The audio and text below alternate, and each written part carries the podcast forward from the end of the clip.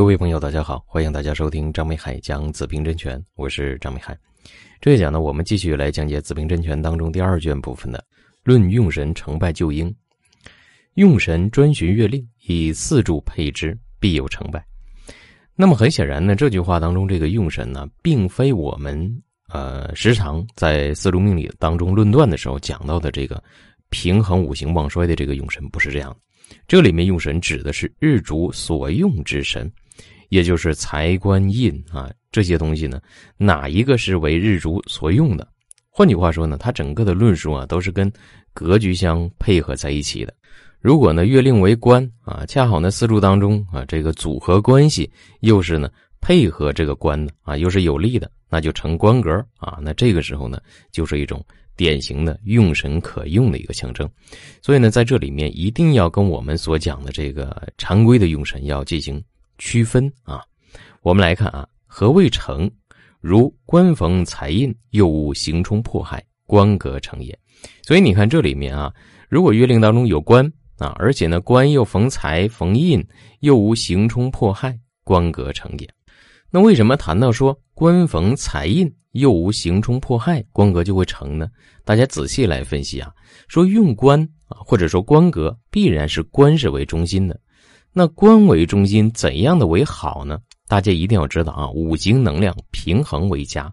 所以谈到说官逢财又逢印，那这个时候财能生官，官能生印啊。这个时候呢，这个官的能量是有入有出的，官是完好的。如果说只是财生官而无印的时候，那这个时候如果身弱呢？对吧？财生官来克身，那这个官呢就为不好啊，就是一个凶的，那自然的这个官是不可用的。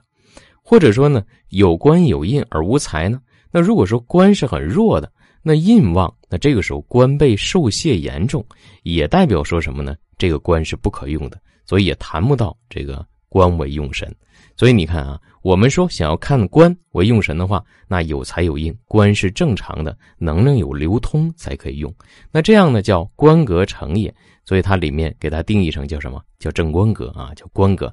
当然这里面所讲的这个官格跟渊海子平当中对于格局的论断还是有个区别的，它远比渊海子平当中啊对于正官格的一个定义呢要复杂的多啊。我们再来看财生官旺或财逢时生。而身强带笔，或者呢财格透印而谓之妥帖，两不相克，财格成也。财格成显然的是用财的，那就是以财为用神。所以我们讲以财为用神，那财就是中心呢。那这个财呢要有生福、有豪泄或者有克制，导致这个能量能够处于一种平衡的状态，就是最佳的。所以我们以财为中心的话，大家就可以分析一下啊。那么，如果财为中心，那么有食伤来生财，那说明财是有缘的，这个财的能量始终是存在的。再有呢，当这个财的能量过大也不行，那这个时候还要有泄财的能量。那比如说这里面还有官的存在，官来泄财，使财的能量呢能够达到一种平衡的状态，或者说呢，呃，食伤来生这个财，那财的能量非常重，怎么办呢？如果有印出现也是可以的。当然，这当中呢谈到叫位置妥帖，那为什么叫位置妥帖呢？也就是说，这个印呢要靠近食伤啊。如果食伤很旺，印靠近食伤来治这个食伤，就间接的削弱了财的能量。那这个财呢，既有食伤来生，又有印来豪泄它、制约它，财的能量就属于正常的。所以呢，财是可用的，叫财格成也。那么这样一个概念啊，我们也可以把它进一步推论到我们现实的对于四柱的一个论断的过程当中。我们想啊，财官是我们每个人啊一生当中非常关注的两项。那这个财官到底有没有用呢？大家就可以效法于此啊。你可以去看这个四柱当中，对吧？这个财它是什么样的一个状态？如果财是有生的。而且呢，又有豪泄的啊，它的能量有进有出，那这个财就是正常的。如果后续再逢到财运啊，助财的啊，那这个时候呢，这个人他的状况就会好很多。那如果说求官，道理也是这样的。如果四柱当中，哎，这个官是什么？有生的啊，还有泄的，那这个时候这个人呢，也说明能够有官有仕途。那这当中又谈到一个叫专寻月令，为什么叫专寻月令呢？这里面它是有个前提的，就这个月令啊，代表提纲，指的是非常旺的。那也就是说，如果你四柱当中财是很旺的，而且再有进又有出。那它的能量是平衡的，那这样才是好的。如果你说这个财或者官就是一个呃藏干，就是一个余气，它的能量非常衰弱，你这个时候谈到说有生或者有泄，其实呢，那我们能不能用财呢？